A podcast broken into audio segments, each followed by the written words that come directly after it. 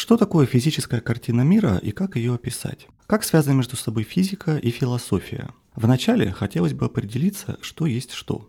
Под физикой обычно понимают комплекс наук, которые изучают окружающий нас мир. Например, механика изучает движение физических тел и взаимодействие между ними в пространстве и во времени. А что такое философия? На этот вопрос можно услышать бесчисленное количество ответов.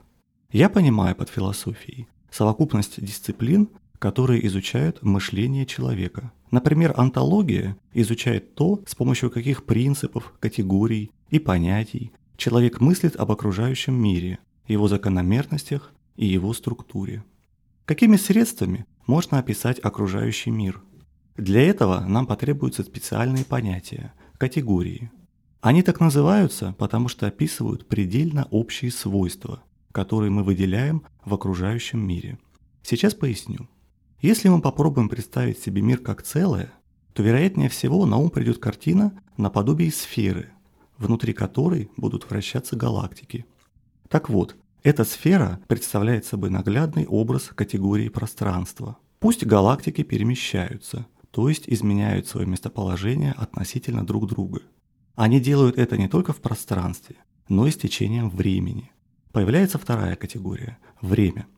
Наконец, галактики – это вообще говоря материальные тела, которые состоят из других материальных тел и так далее, пока мы не достигнем атомов. Материальное тело – это понятие, которое является разновидностью еще одной категории – категории материи. Галактики и прочие материальные тела имеют определенную форму, которую они сохраняют в пространстве и во времени. Например, вода принимает форму того тела, в которое ее наливают. Многие металлы сохраняют ту форму, которую им придали на заводе. То есть любой объект имеет определенную форму, которую он приобретает благодаря особым связям составляющих его атомов. При этом сила связи различна. Например, связи частиц в металле крепче, чем в воде.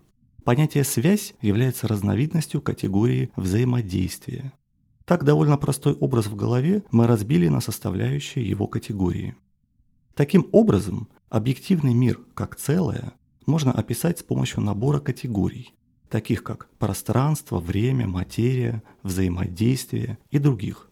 То есть категория – это шаблон, который мы пытаемся сопоставить с объективным миром, чтобы найти соответствие между этой категорией и рассматриваемой частью мира. Если мы опишем мир, исходя просто из своих соображений, то получим субъективную картину мира, которая в некоторых местах может оказаться совершенно фантастической и не соответствующей реальности. Физическая же картина мира появляется в тот момент, когда четко и ясно, с помощью описанных нами философских категорий, ученые могут охарактеризовать какую-нибудь фундаментальную физическую теорию. Способна ли физическая картина мира описать весь мир полностью, от атомов до галактик? Нет. На сегодняшний день ни одна из существующих физических теорий не дает полного описания мира, потому что ученые совсем недавно, по меркам истории науки, приступили к разработке так называемой единой теории всего. И сейчас сложно сказать, получится она или нет.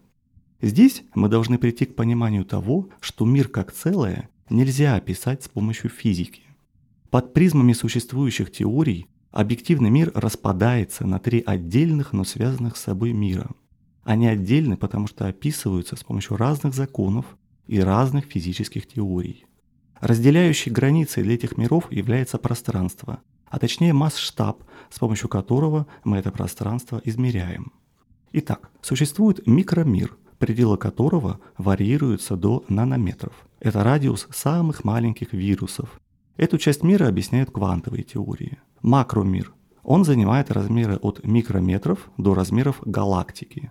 Эту часть мира объясняют теории классической физики, типа классической механики или теории электричества и магнетизма. Мегамир. Он начинается с расстояний от нескольких тысяч световых лет. Эту часть мира объясняет теории относительности.